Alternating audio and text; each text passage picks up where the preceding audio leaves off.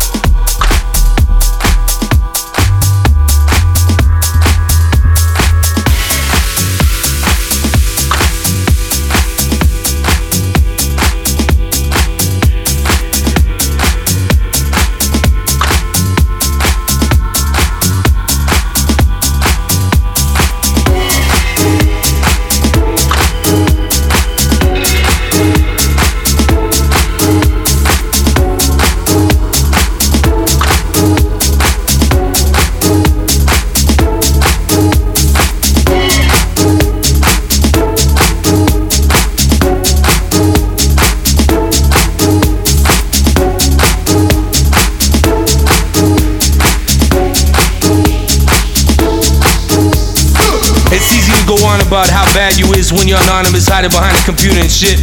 Now I want you to erase technology and pretend like it didn't exist. I want you to go back to something special like Paradise Garage. Larry Levan on the turntables. You had loops, you had a four track, you had tribal percussionists, you had brothers and sisters gay or straight. It didn't matter because they were there to elevate, to go to a place beyond them. You know what I'm saying? The dance floor came alive. Larry Levan on the turntables. Larry Levan on the turntables.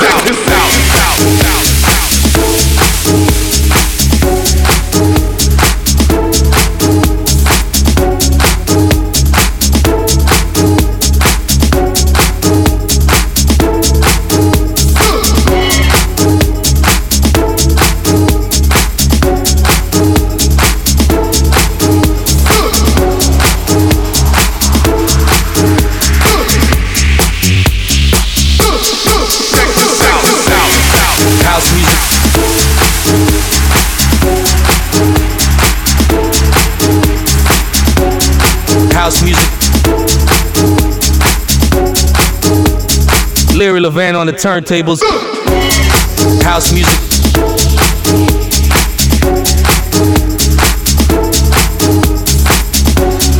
House music.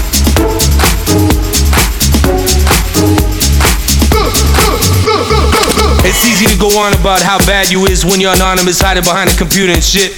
Now I want you to erase technology and pretend like it didn't exist. I want you to go back to something special like Paradise Garage. Larry Levan on the turntables. You had loops, you had a four track, you had tribal percussionists, you had brothers and sisters gay or straight. It didn't matter because they were there to elevate, to go to a place beyond them. You know what I'm saying? The dance floor came alive. Larry Levan on the turntables. Larry Levan on the turntables. House music.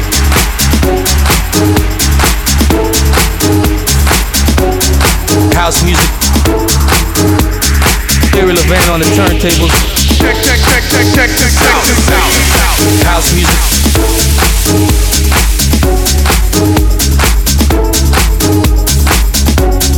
House music. Larry Levan on the turntables.